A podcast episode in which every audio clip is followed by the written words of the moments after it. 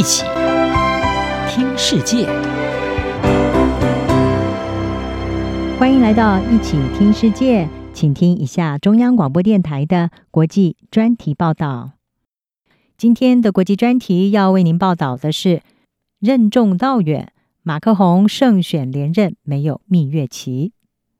法国总统马克宏四月二十四号在总统大选第二轮的决选当中，以过半数将近百分之五十九的得票率，二度击败了极右派国民联盟的领袖马林·雷鹏，而成为继二零零二年的希哈克总统以来，法国二十年来首位成功连任的总统。但是在乌克兰战争引发国际情势丕变、经济社会问题冲击国内民生之际，这位四十四岁的年轻总统恐怕没有时间享受胜利的余韵，就必须要迎头承受任重道远的考验。值得注意的是，马克宏虽然胜选，但是领先幅度已经不如五年前。马克宏曾经在二零一七年的对决当中碾压对手马林·雷鹏。但是呢，在今年的选战当中，这位卷土重来的政坛老将得票率创下了极右派在法国总统大选支持度新高，达到了有将近百分之四十二。而马林·雷鹏甚至在败选的感言当中是直言，这个结果本身就是个出色的胜利。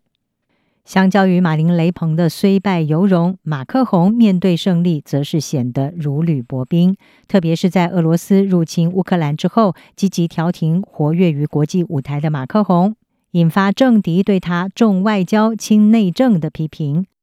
马克宏也坦诚，许多选民投票给他，只是为了要阻止极右派治国，而不是表态支持。因此，他在胜选后承诺会包容各方，同时也誓言会以新的方法来开启这个新时代，让自己成为所有法国人的总统。然而，安抚选民只是马克宏第二任期将要面临的一连串挑战之一。即将在六月十二号登场的国民议会选举，将会是马克宏迫在眉睫的重大考验。这场选战将要决定马克宏能不能够拿下可以兑现政见的多数席次，也攸关他未来改革计划的成败。也就是说，马克宏第二任期的性质将在很大程度上受到这场议会选举结果的影响。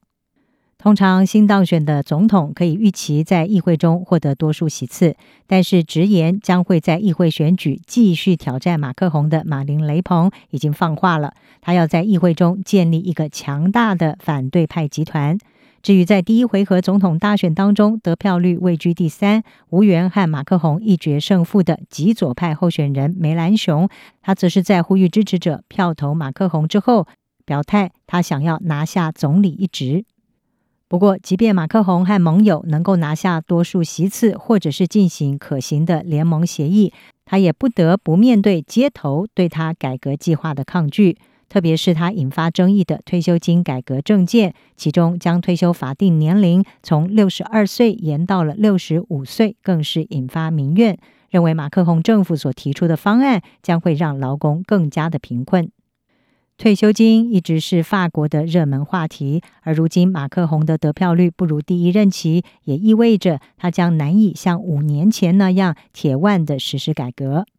圣保银行的经济学家丹比克是表示，如果马克宏想要落实退休金这一类的敏感改革，他将会面临强烈的社会不满，而又成为跛鸭总统的风险。法国势力最庞大的工会之一是共产党所支持的法国总工会秘书长马蒂内兹，他就警告马克宏将不会有蜜月期。如果他不肯在退休金改革上彻底认输，就等着看示威游行上场。除此之外，马克宏选后要立即处理的另外一个棘手问题就是能源价格飙涨，因为天然气短缺，欧洲从去年开始能源价格飙涨。部分国家透过补贴、减税等等措施来缓解能源价格飙涨所带来的冲击。马克宏政府在一月的时候一声令下，要求国营的法国电力集团今年的电费要现涨，涨幅不可以超过百分之四。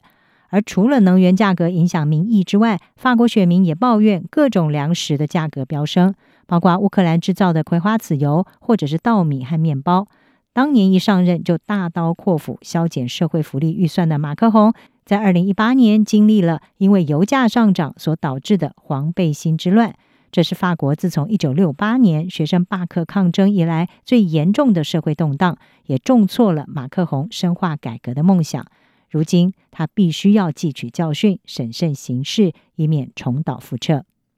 路透社是指出，马克宏的第一个任期充满了公关失误，使他给人傲慢或者是高人一等的印象。被贴上精英标签的马克宏被戏称是“富人总统”。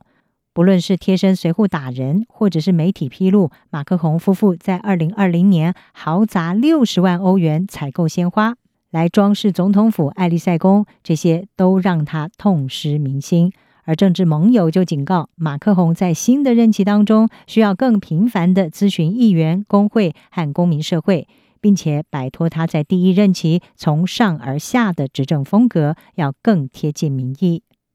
法国政府发言人艾塔尔他在马克宏胜选连任之后是表示，这是一个历史性的结果，同时也是一个历史性的责任。而这正说明了马克宏未来五年所将面临的挑战。